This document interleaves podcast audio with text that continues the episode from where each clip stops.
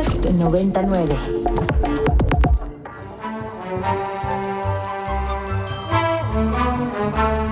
Bienvenidos a una tarde más de Chill Pill. Como cada jueves los saluda Daniela Chinchilla desde Ibero 99, aquí en vivo desde Santa Fe. Leo, ¿cómo estás? Bienvenida, me acompaña Leonor Gar García aquí en cabina. Hola Dani, ¿cómo estás? Buenas tardes, buenas tardes a todos nuestros radioescuchas. Gracias por sintonizarnos. Bienvenidos a una dosis más de medicina radiofónica. Así es, Leo. Y bueno, pues el día de hoy tenemos a nuestra nutrióloga de cabecera, como cada 15 días, nuestra querida Pau Meneses desde Guadalajara. Pau, bienvenida, ¿cómo estás? Hola Dani, hola Leo, muy bien, ¿y ustedes? Muy bien, Pau, muchas gracias. Hoy vamos a platicar contigo de, de, un tema que a mí me da mucha curiosidad y mucho interés, pero antes les recordamos nuestras redes, no olviden escribirnos a Ibero99FM con el hashtag ChillPil, también estamos en Instagram eh, en Chilpil 99 o pueden también marcarnos al teléfono en cabina al 55 529 25 99 para comentar acerca de lo que vamos a hablar el día de hoy. Pau, dinos todo, ¿de qué nos vas a hablar? Bueno, pues el día de hoy vamos a platicar de la importancia de tomar agua. Y la verdad es que es un tema que escuchamos muy seguido, pero creo que no le damos la importancia, no entendemos bien por qué lo tenemos que hacer. Entonces, bueno, voy a empezar y ahí me van diciendo si tienen alguna pregunta. Yo creo que todas hemos escuchado, todos hemos escuchado que gran parte de nosotros somos agua. Y sí, efectivamente, aproximadamente entre el 60 y el, el 70% de nuestro cuerpo está conformado por agua. Y les quiero platicar algunas funciones que hace muy importante en nuestro cuerpo, como la regulación de la temperatura de, del cuerpo. Ahorita con este calor yo creo que todos entendemos perfectamente a qué me refiero. Eh, también eh, nos ayuda a lubricar las articulaciones, nuestros ojos, ayuda a la hidratación de nuestra piel, que, pensamos que a veces es la crema que nos ponemos y para nada ya sabemos que eh, nuestro cuerpo por la parte de afuera es un reflejo de cómo estamos por dentro. También interviene en procesos digestivos, ahorita si quieren tocamos un poquito de esos temas. Y también es como lógicamente pensar de qué está compuesta nuestra sangre, nuestro sudor, nuestra saliva, ¿no? Somos mucha agua en nuestro cuerpo. Entonces, eh, es muy importante saber que perdemos, eh, eh, perdemos agua durante todo el día en algunos procesos que hacemos naturalmente, ¿no? Por ejemplo, cuando hablamos en el tema de la saliva, perdemos agua, cuando sudamos perdemos agua naturalmente y aparte si hacemos ejercicio, pues todavía perdemos más agua. Eh, en movimientos eh, intestinales, por ejemplo, cuando las heces tienen gran porcentaje de agua, al respirar también perdemos y en estos procesos naturales, biológicos, perdemos como dos litros de agua al día. Híjole, Pau, y, te escucho hablar de esto y digo, es algo tan de nosotros, tan natural y al mismo tiempo es tan difícil generar, generar este hábito. Y bueno, yo me pongo a pensar y me cuestiono como por desde dónde se crea esto. Y bueno, es inevitable pensar que la industria ha tenido como todo este impacto a través de la mercadotecnia para, para promover más el consumo de, bebidas azucaradas y, y, no tanto de agua natural. Eh, no sé, creo que hay todavía eh, como una brecha ahí grande entre entre, bueno, o sea, vaya, en nuestro país el agua de, de ¿cómo se llama? Como de sabor, las aguas frescas o... No, más bien como el agua directa de la llave.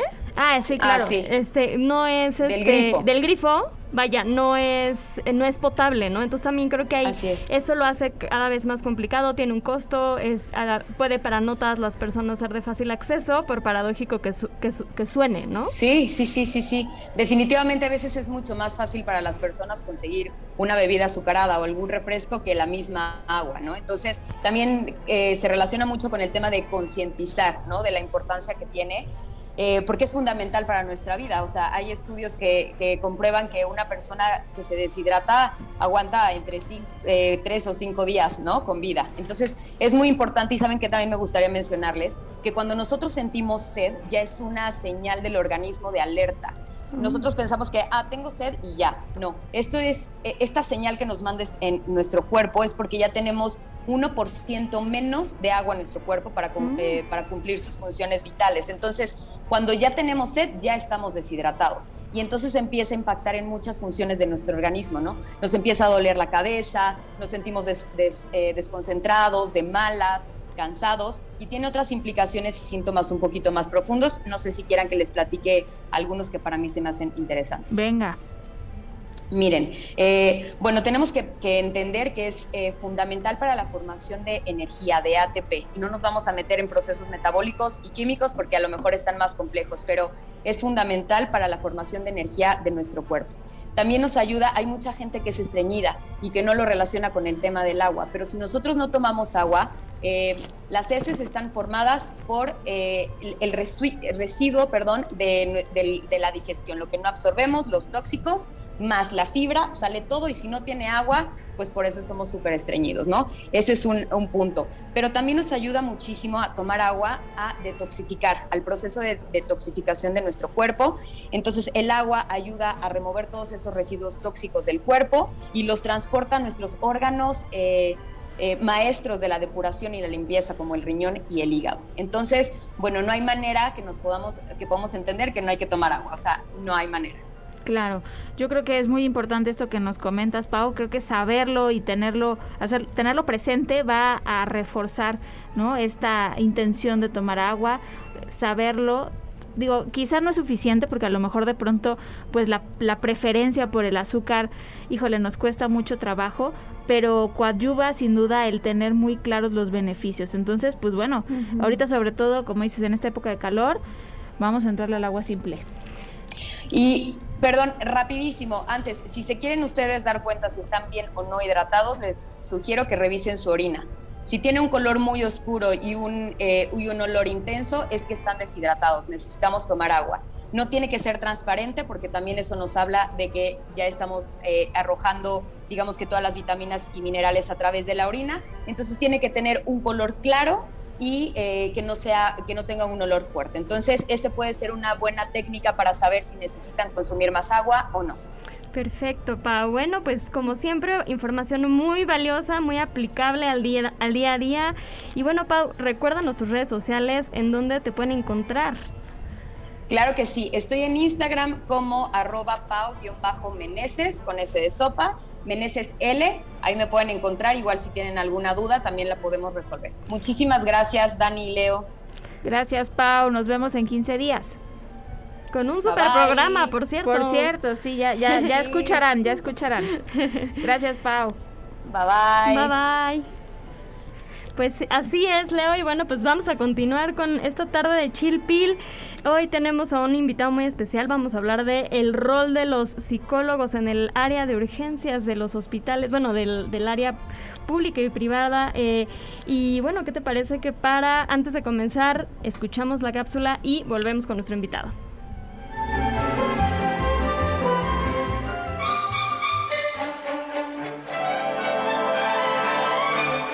Fácil es sentirse bien. Un vaso, agua y ya está. Aquí te traemos tu cápsula.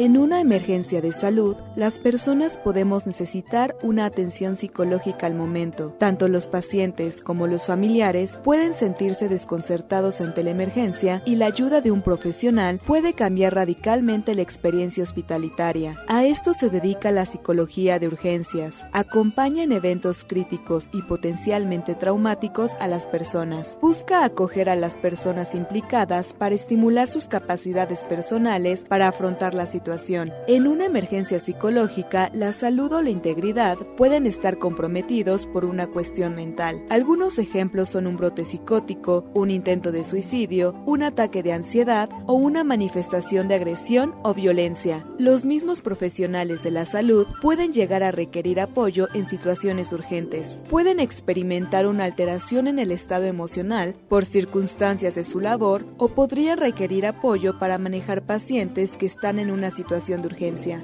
Ahora que conoces esta rama de la psicología, tómala en cuenta si tú o alguien que conoces la llega a necesitar. Y el día de hoy tenemos en Chilpil al doctor Edgar Landa Ramírez. Él es fundador y coordinador del programa de psicología en urgencias médicas en el Hospital General Dr. Gea, Dr. Manuel Gea González. Actualmente el doctor Landa es miembro del Sistema Nacional de Investigadores nivel 1 y es responsable en la Facultad de Psicología del Grupo Cochrane UNAM. En cuanto a su trabajo clínico durante la pandemia de COVID-19, el doctor Landa fue nombrado como coordinador del apoyo psicológico en el Hospital General Dr. Gea González además de haber sido invitado por la Secretaría de Salud de la Ciudad de México y Secretaría de Salud Federal para la elaboración de contenidos para el apoyo de la salud mental de la población general y el personal de salud de primera línea. Doctor Edgar Landa, bienvenido a Chilpil, gracias por aceptar nuestra invitación. Daniela, Leonor, muchas gracias por la invitación. Yo encantado de compartir con ustedes este espacio y mando un saludo al auditorio que nos escucha.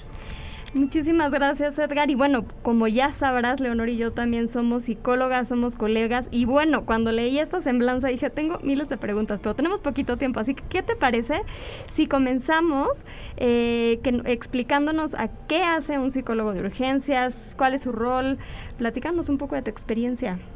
Claro que sí, con mucho gusto. Eh, en mi opinión, hay muchas actividades que hace un psicólogo de urgencias, pero hay dos particularmente que lo pueden englobar todo.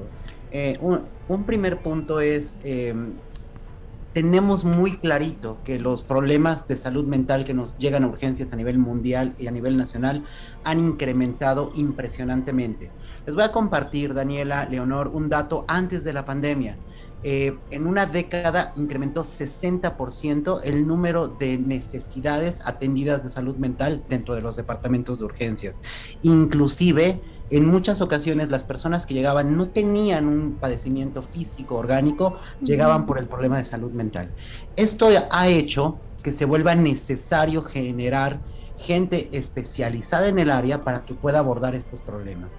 Como muy bien lo, eh, apuntaban en la cápsula, tenemos muchos problemas eh, que están eh, lastimando a la población general primordialmente sabemos problemas de depresión, problemas de ansiedad, problemas psicóticos. Ajá, todo esto antes de la pandemia. Durante la pandemia se agrega además un estrés impresionante y las cuestiones que me decían eh, también de violencia hacia las personas, particularmente hacia la mujer. Esta es una de las labores que hace el psicólogo, atender justamente todas estas necesidades, dar este apoyo y ayudar en ese proceso del paciente, del familiar e inclusive del personal de salud que está en urgencias, que se caracteriza por estar en un ambiente de alto, alto estrés. Oye, Edgar, y yo tengo una duda, o sea, eh, cuando, cuando hablamos de que todo esto comenzó a, visibilizarse, sobre todo en estos dos años, eh, muy asociado al confinamiento y bueno, por supuesto no solo al tema de salud, ¿a qué crees tú que se atribuye que se haya visibilizado, o sea, que se haya hecho como un zoom, ¿no? A veces yo pensaba que dentro del confinamiento esto nos hacía como, nos obligaba a voltearnos a ver a nosotros mismos al pasar tanto tiempo solos, ¿no? O sea, creo que para mucha gente fue así como, ya sabes, como Navidad, Año Nuevo, fines de año, donde te cuestionas si has hecho lo correcto o no. O sea, creo que fue un momento de replantearse muchas cosas. ¿Tú qué piensas de esto? ¿Crees que está asociado o no está asociado? Haciendo una mezcla. Totalmente, Daniela. Lo que yo veo es que nos tocó vivir, y así pasará a, los libros de historia, un evento verdaderamente dramático, fuerte. Eh, seguimos en él, eh, no hay que bajar la guardia todavía. Afortunadamente va mejor. Eh, pero el vivirlo, ya no solamente escucharlo, el, escuchar que lo que pasó con la peste negra o, o lo que pasó con hace 100 años, este, no, no, no, nos tocó vivirlo en carne propia y en carne propia nos hace cuestionarnos precisamente todo lo que eh, le da sentido a lo que hacemos y en, la, en la, cotidianidad nos eh, obliga a reflexionar sobre eso. Y también nos obligó la pandemia a dejar de hacer una gran cantidad de actividades que esas actividades le dan sentido a nuestro día a día. Eso, aunado a lo que les compartía, que mucha de la población desafortunadamente ya traía ciertas vulnerabilidades porque por diversas razones ya estaba atravesando por una depresión, por una ansiedad, por un problema de ataque pánico, llegó a echarle gasolina al fuego. Entonces, todo se, eh, se, se fue para arriba e hizo que los sistemas de salud no solamente se enfocaran en lo de COVID, que era primordial, pero también eh, que, viera y volteara la salud mental como algo que era tremendamente necesario mantener y cuidar en el personal de salud, en los pacientes, en los cuidadores de estos pacientes. Exacto. Edgar, te saluda Leonor García. Es muy interesante lo que nos estás comentando y yo, yo me pregunto, bueno, en muchos hospitales cada vez hay, hay más psicólogos, sin embargo no todos tienen la especialidad en atender urgencias, eh, ¿no? En, en, este, en estos servicios en específico. Y, y, de hecho, justamente en la pandemia yo me daba cuenta que empezaron a surgir capacitaciones porque no todos los psicólogos, aunque fueran psicólogos, podían atender una urgencia. Entonces, eh, yo quisiera preguntarte, eh, pues, ¿qué tan extendido es este servicio? Si en cada hospital al que las personas llegan pueden buscar, pueden localizar un psicólogo de urgencias. Me gustaría que nos comentara sobre esto, pero antes vamos a una pausa musical. Podcast 99. 99. Y estamos de vuelta aquí en Chilpil conversando con el doctor Edgar Landa Ramírez en nuestra sección de hoy, hablando sobre el rol de los psicólogos en los servicios de urgencias en los hospitales. Y recuerden comunicarse con nosotras a nuestras redes sociales. Les recuerdo, a mí me encuentran en Instagram como SIC Daniela Chinchilla. Leo, ¿a ti dónde te encuentran? A mí me encuentran en Twitter y en Instagram como arroba leo-agg. Edgar, si quisieran conocer más de tu trabajo, conocer qué hace tu equipo, eh, dónde se pueden comunicar, en dónde te pueden contactar. Claro que sí, nos pueden buscar en la página de Facebook Psicología Urgencias Gia González, ahí van a encontrar todo lo que hacemos, compartimos materiales, cursos, capacitaciones, noticias, todo, nos pueden buscar ahí. Excelente. Y nos habíamos quedado con esta pregunta acerca de qué tanto eh, se lleva a cabo este, esta, este servicio de psicología de urgencias en los hospitales. Sabemos que el, el equipo en el GEA González es muy famoso, pero yo me pregunto si en otros lugares también cuentan con la capacitación para dar este servicio, Edgar. Pues yo veo varias noticias que son bastante buenas. La primera es, eh, como tú lo vives en carne propia, Leonor, y yo, eh, afortunadamente cada vez más tenemos psicólogos en áreas hospitalarias, en institutos, en hospitales de alta especialidad, en hospitales eh, pertenecientes al IMALISTE, y eso ha permitido que el psicólogo se inserte y pueda dar esta práctica que ayude al personal, a los pacientes, a, los familiares. Eh, en el caso de emergencias o de urgencias, no ha sido a la par e, e, e, esta cuestión. La verdad es que es un reto muy importante y retomo una parte de la primera pregunta. ¿Qué hace un psicólogo en urgencias? En mi caso particular, demuestra todo el potencial que tiene la psicología y lo que puede hacer para apoyar y darle congruencia a este modelo biopsicosocial en donde no solamente tenemos que ver lo orgánico, tenemos que ver lo orgánico, lo social y lo psicológico de las personas que atendemos. ¿Sale? En ese sentido, sí te puedo contar, Daniela, te puedo contar, Leonor, que afortunadamente sí hay psicólogos en, el en las áreas de urgencias, pero todavía es un área de oportunidad muy grande. Yo creo, y en la experiencia que tengo, que no se necesita un psicólogo en urgencias, se necesita un programa de psicología donde haya mucha gente capacitada apoyando las múltiples necesidades que hay dentro de emergencias médicas. Y eso es algo vital. Eh, ustedes lo saben y se los platico al auditorio. Emergencias médicas se encarga de atender pacientes que vienen en una condición crítica, en donde las decisiones que se toman literalmente pueden salvar o no la vida de la persona. Imagínense el nivel de estrés que se maneja en este tipo de, eh, de servicios. En ese sentido, es imperante la inserción de psicólogos especializados y preparados en esta área. Afortunadamente estamos trabajando para conseguir eso. Sabes que sobre todo, Edgar, lo pienso porque, o sea, como bien lo mencionas, al ser un área de urgencia y todo lo que esto implica, también representa un riesgo importante para el psicólogo en sí mismo, ¿no? Entonces, bien lo mencionabas, es importante trabajarlo en equipo, ¿no? Sobre todo porque al menos en mi experiencia siento que eh, no, no, lo quiero generalizar y no quiero hacer conclusiones que no, vaya, no tengo, o sea, por seguro bajo números, ¿no? Eh, basados en evidencia, por así decirlo. Pero sí creo que el personal de salud, o sea, como médicos, tal vez no así enfermería y trabajo social, pero sí creo que de pronto hay una falta de capacitación en el área médica que les permita contener. Entonces de ahí también surge la necesidad, ¿no? Oye, Edgar, perdón, querías comentar algo, te, te interrumpí, perdón. No, no, no, no, nada más quiero complementar eso. Sí falta esa capacitación, pero algo que quiero compartir que es bien interesante. Eh, veo mucho interés por parte de las sociedades médicas de emergencias particularmente, donde me, han invitado a participar y apoyar y, el servicio en el que estoy y otros hospitales que están muy interesados en irlo desarrollando. Entonces eso nos da una entrada impresionante. Oye, Edgar, y platícanos un poco acerca de, o sea, en esta misma línea, sobre cómo fue la intervención de los psicólogos para cubrir todas estas necesidades eh, durante la pandemia por COVID-19. Eh, ya nos platicabas eh, antes de la pausa un poco de esto, pero si nos puedes compartir un poco más de tu experiencia sería genial. Con muchísimo gusto y yo creo que aquí es motivo de, eh, destapar, champán y, celebrar porque el, trabajo que hizo el psicólogo clínico hospitalario en México es de aplaudirse, completamente de aplaudirse.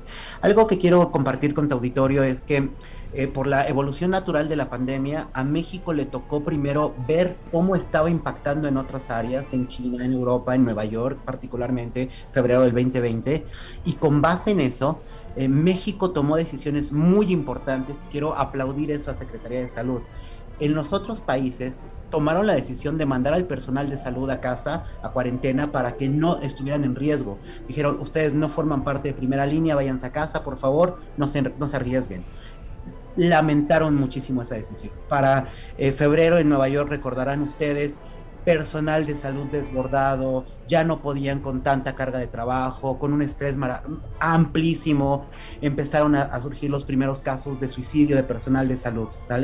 A partir de eso, es que Secretaría de Salud y en particular en el caso mío, que a González dijeron, no, salud mental es indispensable que lo tengamos y afortunadamente muchos hospitales así lo vieron. Y quiero reconocer ampliamente a mis colegas que estuvieron entrando directamente a primera línea, fueron parte integral de primera línea, entraban a áreas COVID, trabajaban con pacientes en área COVID, comunicaban al paciente con el familiar, eh, en el Hospital Juárez, en nutrición, en el INER, aquí, en el G. González, en eh, en, el IMSS, en el ISTE, que se hicieron grandes proyectos al respecto.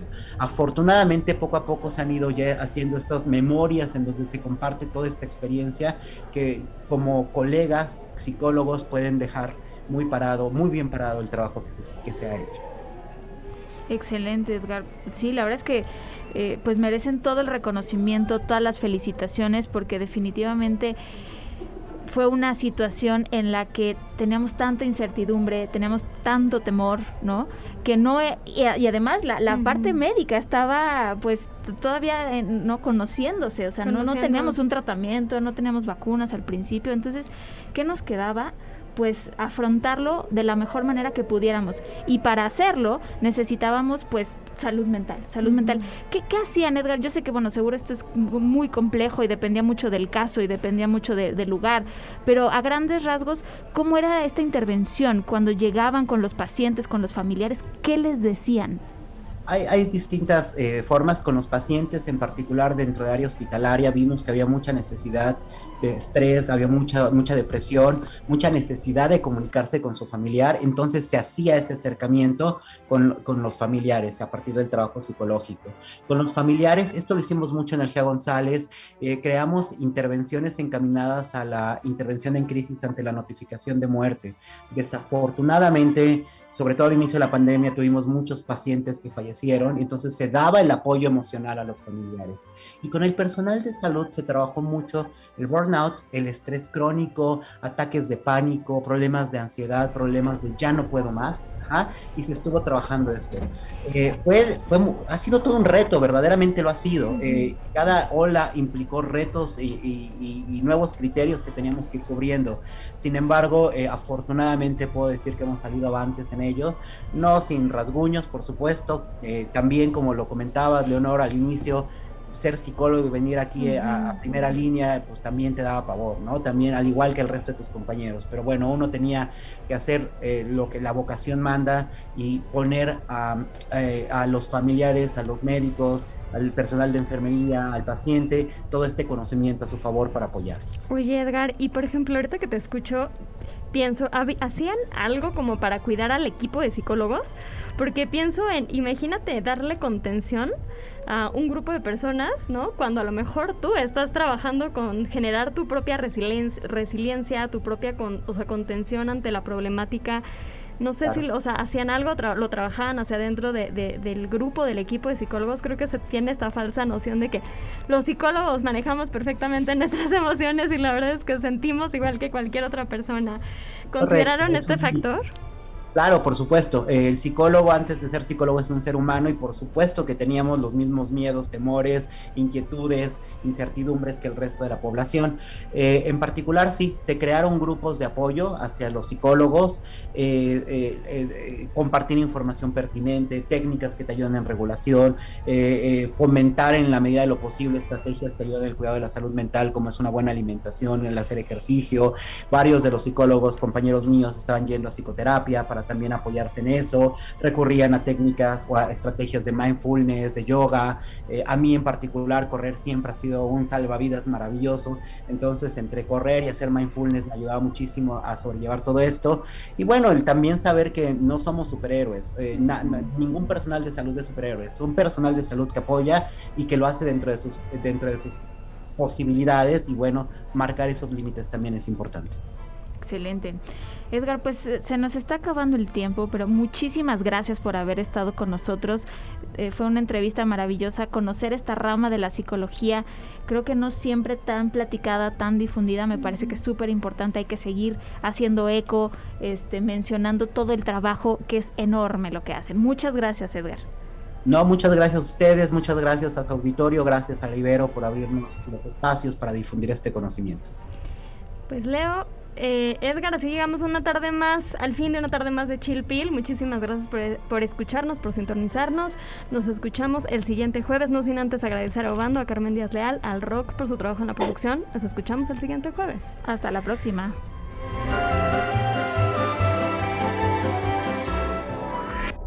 Para más contenidos como este, descarga nuestra aplicación disponible para Android y iOS o visita ibero909.fm.